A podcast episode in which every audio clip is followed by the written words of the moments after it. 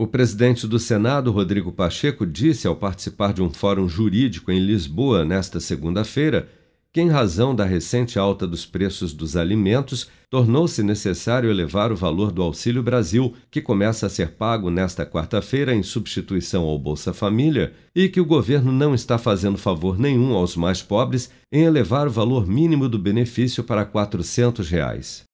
Pacheco também reconheceu que há uma obrigação de pagar os precatórios da União, que somam cerca de 89 bilhões na conta do governo federal para 2022, mas que também é preciso ter responsabilidade fiscal e cumprir a regra do teto de gastos para garantir uma renda mínima para a população mais carente. Vamos ouvir. E a ideia que tivemos, que foi bem gestada e formatada pelo presidente Arthur Lira, pelo ministro Paulo Guedes, pelo Senado Federal, foi de se ter uma alternativa de pagamento dentro do teto, limitada esse, limitado esse pagamento com a correção desde 2016, e o saldo para se atingir os 89 bilhões de programação de pagamento poder ser objeto de negócios jurídicos, doutor Décio Freire. Negócios jurídicos dos mais diversos, compensação, encontro de contas, pagamento de outorgas onerosas e, sobretudo, pagamento de dívidas fiscais. O pagamento de dívidas fiscais com moeda, tendo o precatório como moeda, acaba por ter uma perspectiva de se zerar o estoque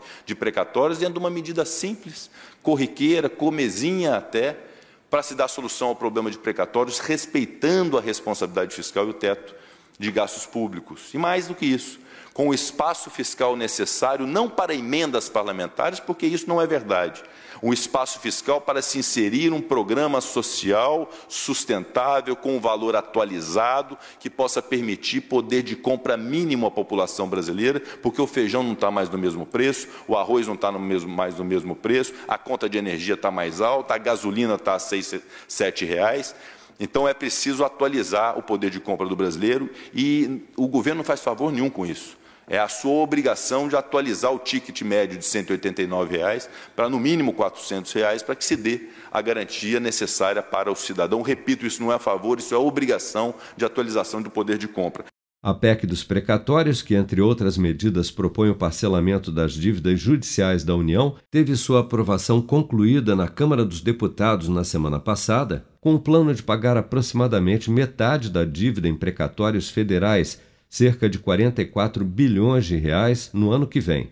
Com isso, somado a alterações na regra de correção do teto de gastos, seria aberto um espaço fiscal de quase 95 bilhões nos cofres públicos, dos quais cerca de 50 bilhões serviriam para pagar um valor mínimo de 400 reais para o Auxílio Brasil. A PEC, no entanto, ainda depende de aprovação no Senado, onde o presidente da Casa, senador Rodrigo Pacheco, já se comprometeu que será votada ainda em novembro. Com produção de Bárbara Couto, de Brasília, Flávio Carpes.